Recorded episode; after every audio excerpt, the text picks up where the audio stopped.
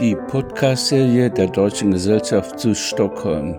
Zeitzeugen erzählen. Ja, Hans-Alfred, wir haben jetzt einiges gehört über deine Arbeit in der Deutschen Gesellschaft. Und, aber es gibt ja noch neben der Deutschen Gesellschaft ein Privatleben, ein Berufsleben. Und äh, da weiß ich, dass du ja auch einiges erlebt hast, was für uns von Interesse sein könnte, wenn du da mal einige Punkte aufgreifst. Ja, also Leben in der deutschen Gesellschaft. Äh, wir hatten ja außerdem deutsche Schule, wo ich 18 Jahre im Vorstand war, zwölf Jahre Vorstandsvorsitzender der Schule. Äh, Im Hilfsverein war ich zweiter Vorsitzender seit 1987. Fuhrmannsches Stiftung verwalte ich, da bin ich seit langem der älteste, Dienstälteste seit 1977. Mitglied im Vorstand von Svensk Tyska seit 2013. Ja, Und im Gemeinderat sitzt du doch auch. Im, in der Gemeindevertretung war ich zwei Perioden, ah, vier Jahre und anderthalb Jahre im Kirchenvorstand. Da äh, habe ich dann nicht weitergemacht. Da wurde ich eingewählt, in, mitten in einer Periode, weil einer ausschied. Und äh, äh, da ich in der Gemeindevertretung war, war ich bekannt dort und wurde dort reingenommen. Dann hatten wir eine Station der Deutschen Seemannsmission hier, wo ich im Vorstand war. Die hörte aber auf in den 70er Jahren. Ich habe äh, viel erzählt vom Attentat auf die Botschaft das kann man vielleicht erwähnen, ist ganz interessant.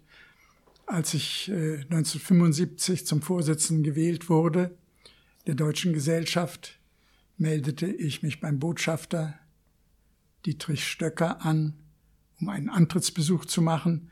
Da ich schon fünf Jahre lang Sekretär war, kannte ich ihn, er hat einen Vortrag bei uns gehalten, und, aber ich wollte ihm trotzdem Antrittsbesuch machen, kriegte eine Zeit an einem Donnerstag um 11.30 Uhr und wäre ich dorthin bestellt worden, exakt eine Woche später, dann hätte ich da gesessen, als die Terroristen reinkamen.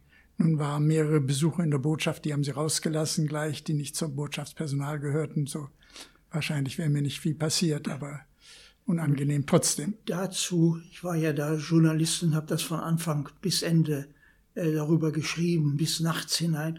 Aber das äh, drei Tage später hätte ich mit dem erschossenen Handelsattaché Hildegard einen Lunch gehabt. Drei Tage später.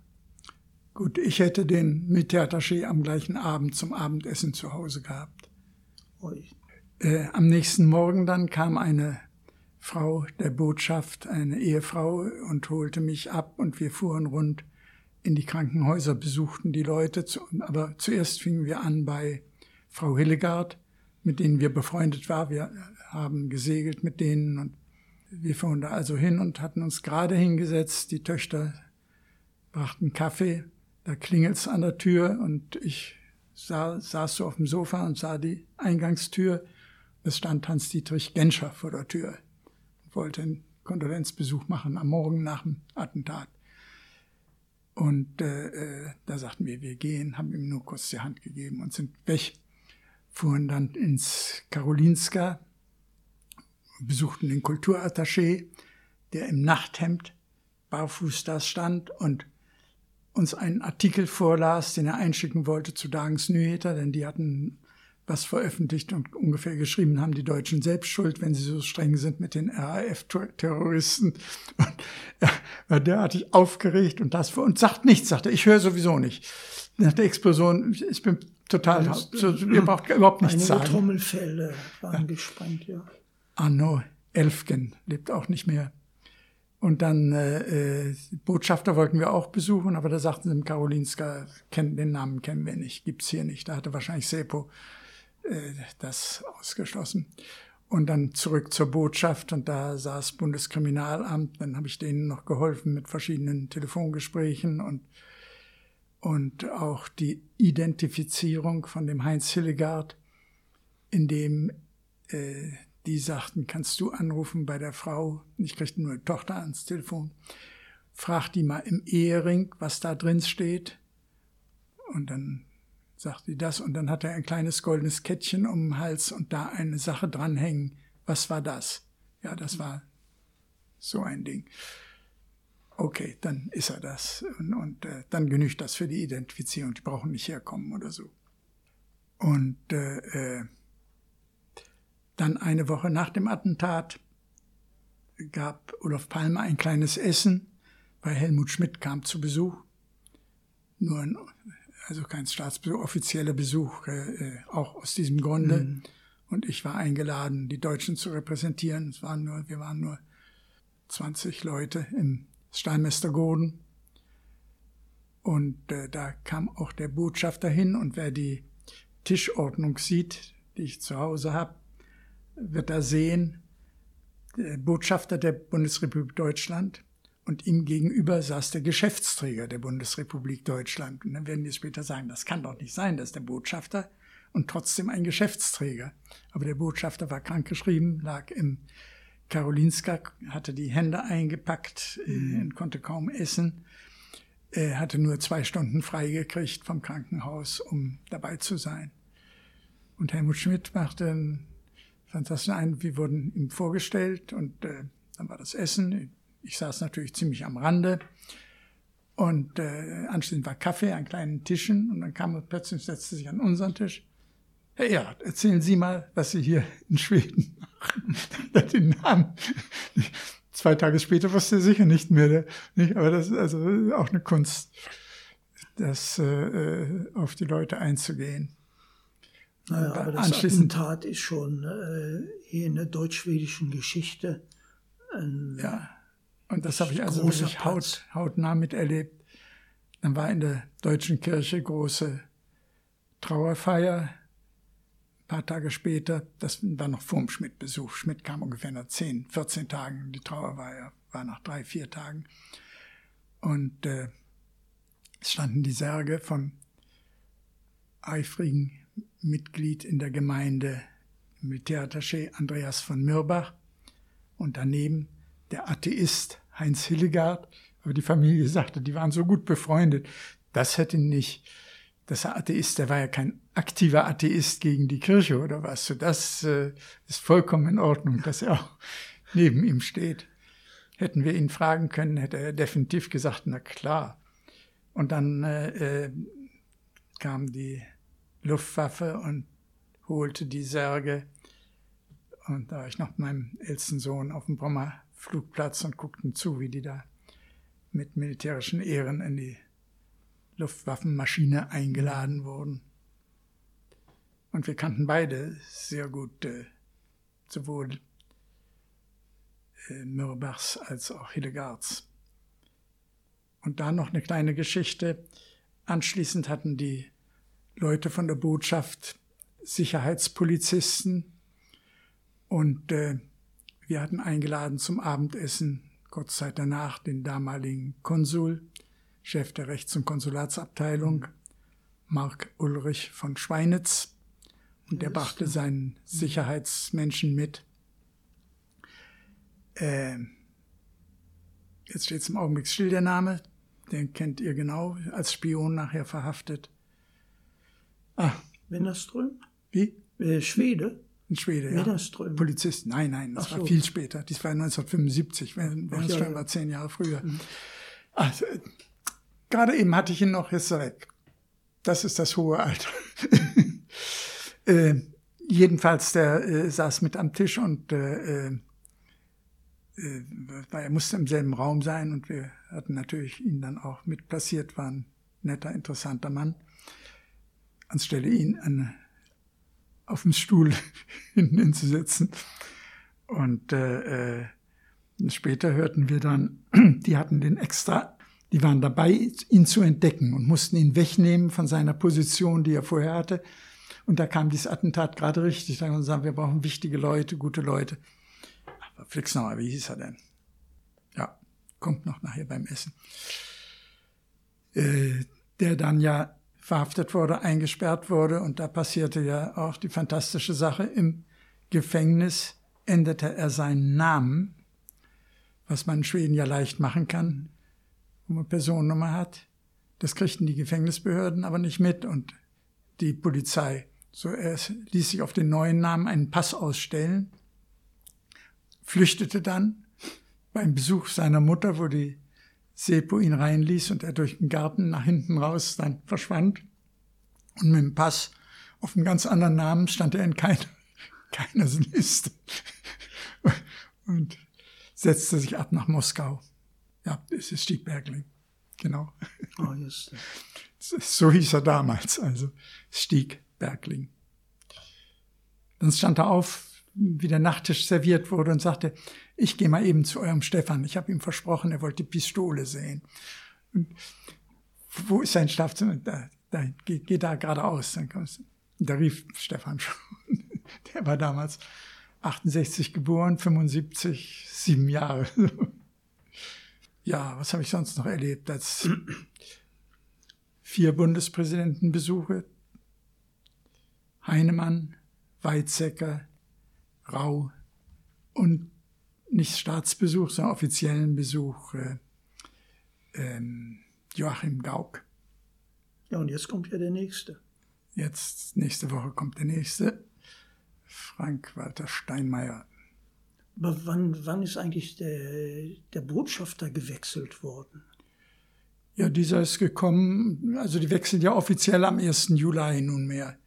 So, offiziell hat er am 1. Juli angefangen, ist aber erst gekommen, ja, zumindest Anfang August. Mhm. Heute vor einer Woche war ich bei ihm und habe ihn besucht. Macht einen sehr netten Eindruck. Er wird das jetzt acht Monate machen und seine Frau fängt dann im April, Mai, übernimmt sie das Amt. Wie als Botschafterin? Als Botschafterin, ja, akkreditiert. Und so wechseln sich jeden achten Monat ab.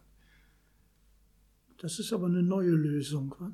Ja, in Slowenien, wo im Augenblick die Verteidigungsminister tagen, ist es genauso. Ist auch ein Ehepaar, hm. die dort die Arbeit machen. Jetzt ist äh, seine Frau Abteilungsleiterin im Bundeskanzleramt. Da passt das ganz gut, dass er jetzt acht Monate hier ist, denn in mhm. acht Monaten wird wohl Angela Merkel abgegangen sein, ein neuer Bundeskanzler oder Bundeskanzlerin mit neuen Abteilungsleitern arbeiten. Wie heißt er? Er heißt äh, Joachim Bertele. Bertele. Der Vater war der letzte Vertreter der Bundesrepublik Deutschland in Ostberlin Leiter der ständigen Vertretung, aber nur ein halbes Jahr, dann brach alles zusammen. Und anschließend war er Abwickler des Ministeriums für Auswärtige Angelegenheiten der Deutschen Demokratischen Republik. Was ich vorhin äh, vergessen habe, äh, die deutsche Gesellschaft war nie in diesen diplomatischen Querelen über die Anerkennung der DDR und DDR-Bürger hier verwickelt. Es gab ja kaum nee. welche, aber. Nee. nee. nie. Weder die, die, auch nicht die Schule, äh, nie Schwierigkeiten gehabt. Ich hätte eigentlich mal, aber ich habe es dann nie geschafft, mal in Berlin in die Akten einsehen, ob ich da ja. stehe, aber, aber ich warte noch auf meine Mappe. Ich weiß, dass ich drin stehe, aber ja, ich weiß ja, nicht, wie aber viel. wahrscheinlich nichts. Äh, ich habe nie das Interessante war, dass äh, meine Frau und ich und unsere drei Söhne sind im Oktober 1989 zum Verwandtenbesuch zum ersten Mal in der DDR gewesen. Und kamen, reisten ein am Tag, nachdem Honecker abgesetzt worden war. Und äh, äh man musste sich anmelden bei der Polizei 24 Stunden nach Ankunft. So am nächsten Tag nach unserer Ankunft gingen wir zur Polizei und da saßen da zwei junge Mädchen, nett aussehen, hübsche Mädchen, Offiziersdinger. Und, äh, und da wagte ich zu fragen, da hing ein junger Honecker hinter denen. Da sagte ich, der Herr da hinter Ihnen, wer ist das? Da dreht sich der eine um, weiß ich nicht. Maria, weißt, weißt du, wer das ist? Nee, weiß ich auch nicht, der hat da immer schon gehangen. Aber ich durfte ja nicht, also ich weiß das ja nicht genau. Ich arbeitete ja als Journalist schon seit Gitter, Zonenrandgebiet. Ja. Und da saß ja die zentrale Erfassungsstelle der Zonenverbrechen. Und wenn wir Materialmangel hatten, dann gingen wir immer zu einem Staatsanwalt, so, hast du, hast du was Gutes für uns? Hatte der ja immer. Ja. Und, äh, und wir hatten die Redaktion genau gegenüber von der Polizei. Und dann trafen wir uns des Abends äh, in der Kneipe und dann äh, sagt der eine Kriminalbeamte, den ich kannte, sagt er, äh, wie lange bleibst du noch hier? Ein Kollege von mir äh, will mit dir sprechen. Sag ich, hier? Ja, ja, ja, ja, sagt er, ich weiß nicht, worum es geht. Und dann kam der und dann ganz kurz sagt er, ähm, haben Sie die Absicht, nach Berlin zu reisen? Der sage ich nicht akut, aber sicherlich ähm, demnächst mal. Guter Rat, fliegen Sie. Und das war der Hinweis, ich stehe bei denen auf der Liste. Und das wussten die. Hm. Wenn ich mit dem Auto gefahren wäre oder mit dem Zug, hätten sie mich rausgeholt. Und deshalb, ich habe dann noch eine andere Bestätigung äh, hier in Stockholm äh, bekommen, äh, wo ich äh, eingeladen wurde zur Ostseewoche nach Rostock, um dann als Korrespondent für eine Zeitung des Springer Verlages war ja auch ein bisschen überraschend. Und dann ging ich in die Botschaft und sagte, wie soll ich mich da verhalten? Und die sagt, toll, toll, fantastisch, fantastisch. Sie gehen jetzt hin und schreiben dem Botschafter einen Brief, bedanken sich für die Einladung zur Ostseewoche und finden das fantastisch. Und wenn Sie schon mal in der DDR sind, dann möchten Sie auch andere Teile der DDR sehen. Und dann schreiben Sie auf, was Sie gerne sehen möchten. Und da schrieb ich Thüringer Wald weil ich auf dieser Seite des Harzes groß geworden bin und dann die andere Seite auch sehen wollte. Ne? Und da, dann sagte wenn, äh, wenn äh, das erlaubt wird, dass sie den fahren, dann sind sie clean. Wenn nicht, dann wollen die sie nur aus Propagandagründen in Rostock haben. Und ich bekam dann einen ganz netten Brief vom Botschafter. Es tat ihm fürchterlich leid, aber der Thüringer Wald sei touristisch noch nicht erschlossen. und so weiter. Und damit war das war das klar. Ja. Aber dann die Schweden. Äh, wir gründeten ja dann eine Foreign Press Association in Stockholm. Und da sagten die Schweden, ja, und wer soll denn Vorsitzender werden? Und sagten, wir waren drei. Ein Amerikaner, ein Holländer und ich. Äh, haben wir noch nicht ausgemacht. Ja, nur mal ein Hinweis. Äh, Schweden ist ja neutral. Wie wär's denn mit einem Finn als Vorsitzender? stand bei uns gar nicht auf, auf der Liste. Ne? Aber das haben wir dann gemacht. Und als ich Vorsitzender wurde, kam wieder der versteckte Hinweis vom Außenministerium, ja, wenn du Vorsitzender wirst, dann müsstet ihr ja eigentlich einen DDR-Korrespondenten als deinen Stellvertreter haben. Mhm. so kam das hier vom Außenministerium. Mhm. Und das wurde dann so, Bruno Sturm wurde dann äh, mein Stellvertreter. Und da bekam ich von einem abgesprungenen DDR-Mann den Hinweis, lade den nie zu dir nach Hause ein. Wir hatten das so, die, die Vorsitzenden machten einmal eine Vorstandssitzung bei sich zu Hause. Und da sage ich, ja, warum was? Sagt er, der geht ganz stickum durch deine Wohnung, guckt sich genau die Wohnung an, guckt, was für ein Buch auf deinem Nachttisch äh, liegt und am nächsten Freitag um 11 Uhr muss er in der Botschaft seinen Bericht abliefern. Mhm. Und äh, und so, also nur so die Neutralität der Schweden, das, also manchmal war das irritierend. Ja, die Botschaft, das war ja auch interessant, die habe ich ja übernommen dann äh, äh, als deutsche Schule für die Grundschule und besichtigt äh, die verschiedenen Zimmer der Stasi, wohnte auf der einen Seite und die Botschaft auf der anderen Seite. Mhm. Und die durften die Stasi-Leute nicht sehen, weil die waren so wenige und wollten die ja in der Stadt beobachten. So, die schoben immer nur Briefe unter, unter der Türstitz durch und, und ein abhörsicherer Raum war da und, und äh, der Hausmeister war noch da und der zeigte uns das ganze Haus. So, in, äh, in, in, in, London in der DDR-Botschaft hatten sie dann extra einen 10.000 Liter Wassertank, um im. Krisenfall unabhängig zu sein. Von, von der Wasser hätte ja verseucht werden können. Und hier äh, Schornsteinfeger kam vom Stasi aus Berlin. Es durfte nicht mal ein gewöhnlicher DDR-Schornsteinfeger sein, sondern nur einer Stasi angestellt, berichtet der Hausmeister, damit da keiner irgendwas einmontiert. Kein oh. Schwede. Naja, das gibt schon schöne, schöne Sachen hier. Also.